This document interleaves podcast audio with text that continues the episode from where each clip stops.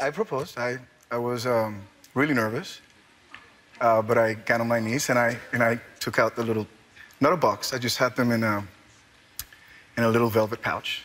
And, uh, and instead of saying, Would you marry me? I said, I got you something.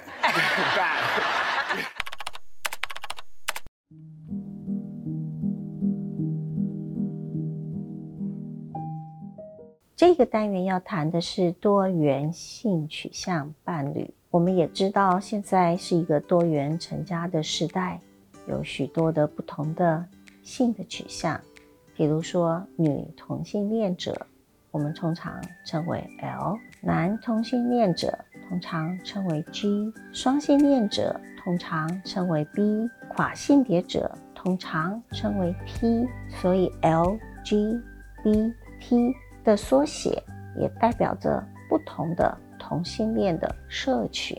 有了同性恋的这样子的一种可能的性的取向，在我们的多元成家的社会当中，我们也对他们的这样子的生活的形态特别感到关注。比如说，我们想比较同性恋、双性恋或者是跨性别的族群跟异性恋的。生活的形态之间有什么差别？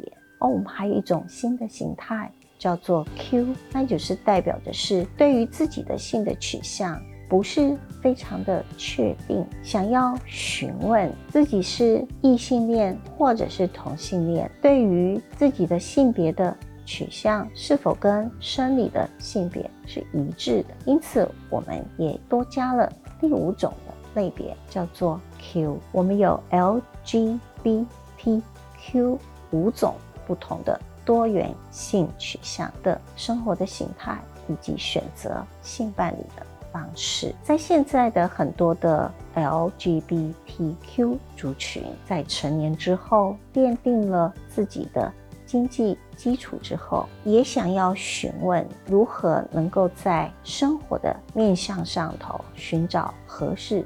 自己的伴侣，我们也知道，非常长的时间，多元性取向的族群是受到许多社会文化的压力的。对于低收入和有色的人种而言，更是如此。不过，社会对于 LGBTQ 族群的态度已经渐渐的改变，而且改变的速度也非常的快速。最为经典的一个案例。二零一五年，奥贝格费尔诉霍奇斯案，在美国联邦最高法院对同性婚姻的重要的判例。最高法院在判决中称，同性婚姻的权利应该受到宪法的保障，各州不得立法禁止。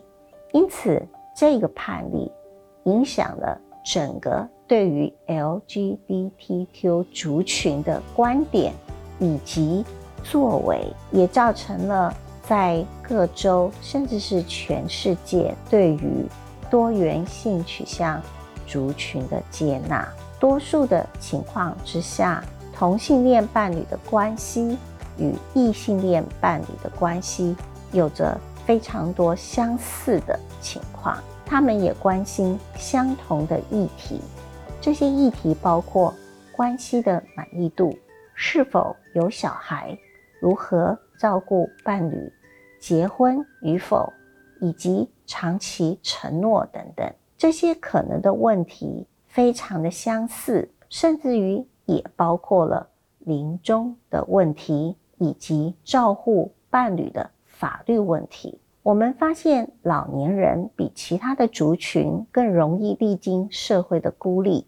独居或是跟其他人虽然住在一起的多元性取向族群，他们的孤独的程度较异性恋者为高。这也表示，即使拥有不同的性别的取向，生活的形态和异性恋是很相似的，而且他们也有他们特定的议题要被关注。由此可见，多元的。性取向伴侣的关系跟异性恋伴侣的关系当中，有相当多的情形是相似的，也关心许多相同的议题，更可能会在独居或者是老年的时候经历到孤立的情形。由此可见，同性恋伴侣的关系与异性恋伴侣的关系有着许多相似的情形，